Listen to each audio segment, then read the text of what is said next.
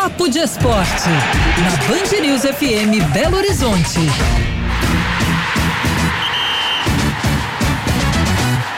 Papo de Esporte na saideira do Band News Minas, segunda edição. Hoje com nós dois, né, Gabriel Álvares? Pois hoje, é. Hoje André Salles não estará conosco, O- está em outros compromissos aí pela casa. O Atlético anunciou dois reforços, né? E a gente acabou ficando desfalcado aqui. Eu acho que rolou uma descompensação aí, hein? Exatamente. Mas então, aproveitando o gancho de Gabriel Álvares, o Atlético hoje anunciou os dois reforços que já vinham sendo ventilados há muito tempo, né, Gabi? O Renzo Saravia e também o Maurício Lemos. O Maurício Lemos tem até uma curiosidade aí na carreira dele, quando ele defendia a seleção de base do Uruguai, ele foi o responsável, né, pelo lance que causou a lesão séria no Judivan, que era uma promessa do, do Cruzeiro na época. O Judivan teve a carreira muito prejudicada por esse Sim. lance aí. Uhum. Maurício Lemos acabou rodando pelo futebol europeu e hoje chega ao Atlético, mas eu queria que você falasse, Gabi, desses dois jogadores, o, o Saravia, inclusive, também já está registrado no bid, os dois então podem já estrear pelo Atlético no fim de semana.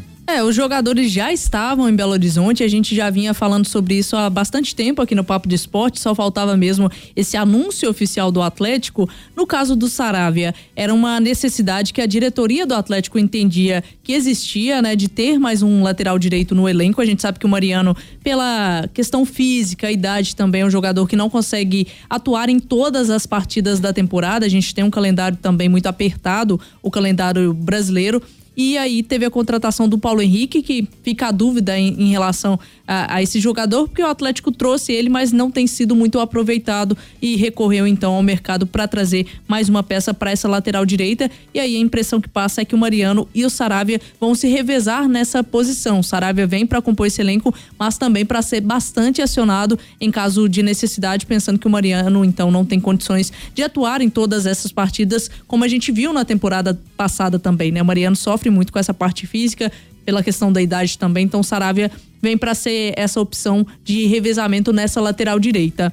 Em relação à zaga, a contratação de mais um jogador para essa posição chama atenção e pode até significar a saída de alguém, né? O Atlético nesse momento tem Gemerson e o Bruno Fux que formam a dupla titular ali nessa equipe do Atlético, tem Nathan Silva e Hever na reserva e agora a chegada do Maurício Lemos seriam cinco jogadores para essa posição, tirando aquelas opções da base, aqueles jogadores que poderiam também, né? Igor Rabelo que né, deve voltar de lesão é, em breve também. Então são é um setor que o Atlético tem muitas opções e aí fica essa dúvida em relação à saída, a possível saída de alguém também.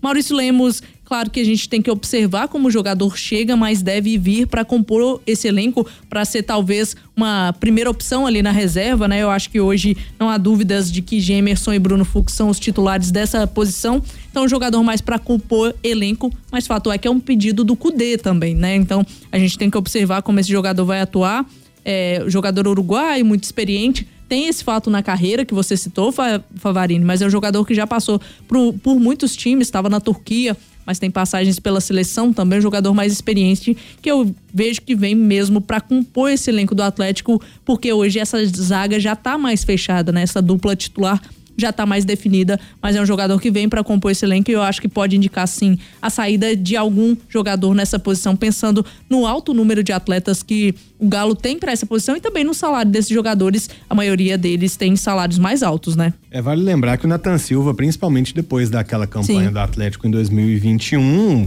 é, recebeu algumas sondagens, né? Não sei se chegou a receber alguma proposta oficial, mas ele, por ter jogado muito bem em 2021, abriu um mercado para ele. Em 2022 não jogou tão bem assim, mas eu acredito que essas portas não tenham se fechado ainda para para uma eventual É um jogador novo ainda saída. também, né? O próprio Hever também já tá com 37 anos, apesar Uhum. de toda a história que ele tem no Atlético. É, é difícil pensar que ele vai conseguir também engrenar uma sequência muito grande. O Igor Rabelo, a gente não sabe como é que ele vai voltar.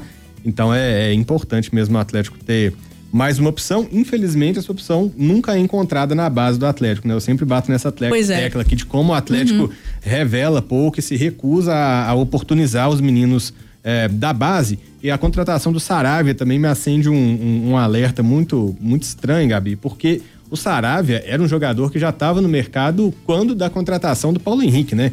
Então, Sim. o que que mudou no critério de contratação da diretoria nesse período, né? Em pouco mais de um mês aí, 40 dias que o Paulo Henrique está no Atlético, tem quatro jogos, nenhum deles completos com a camisa do time e a diretoria já foi buscar um jogador que estava no mercado na mesma época da contratação desse jogador, que se destacou pelo Juventude, mas parece que não está que não está agradando, né, no, nos treinamentos e nem, e nem nas partidas. Infelizmente aí parece que, que, a, que, a, trajetória dele no Atlético vai, vai ganhar mais esse obstáculo agora com a chegada é, do Saravia, que eu considero um bom jogador, é, sofreu muito com lesões, né? O Saravia acabou sendo prejudicado por, por, por algumas lesões.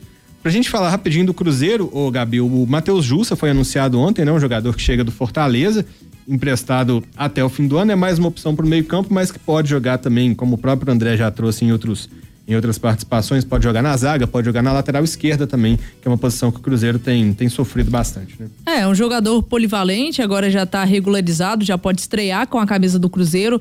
Inclusive chega em um bom momento, porque a gente teve a lesão do Wesley Gasolina, essas dificuldades do Cruzeiro em relação à lateral esquerda. Então, um jogador que chega para ajudar a compor esse elenco, né? O jogador polivalente é sempre importante. É, em caso de necessidade de precisar fazer outras posições, o Jussa é um jogador experiente, já passou por diversos times aqui do Brasil também, estava fora do país, então ele chega para compor esse elenco, agora já está regularizado, pode aparecer nessa lista de relacionados para a partida do fim de semana, é observar também como que vai ser a atuação dele é, e saber, né, se ele vai ser titular, se ele vem para compor o elenco, eu acredito mais que venha mesmo nesse primeiro momento para compor esse elenco do Cruzeiro. Exatamente, o Cruzeiro então já contratou 15 jogadores nessa remontagem do, do, do elenco elenco, né, no retorno à Série A. Amanhã a gente trata de mais assuntos do futebol mineiro, Gabi, inclusive do jogo do América. A América entra em campo nessa sexta-feira contra o Ipatinga às nove e meia da noite, mas amanhã a gente fala disso. É isso aí.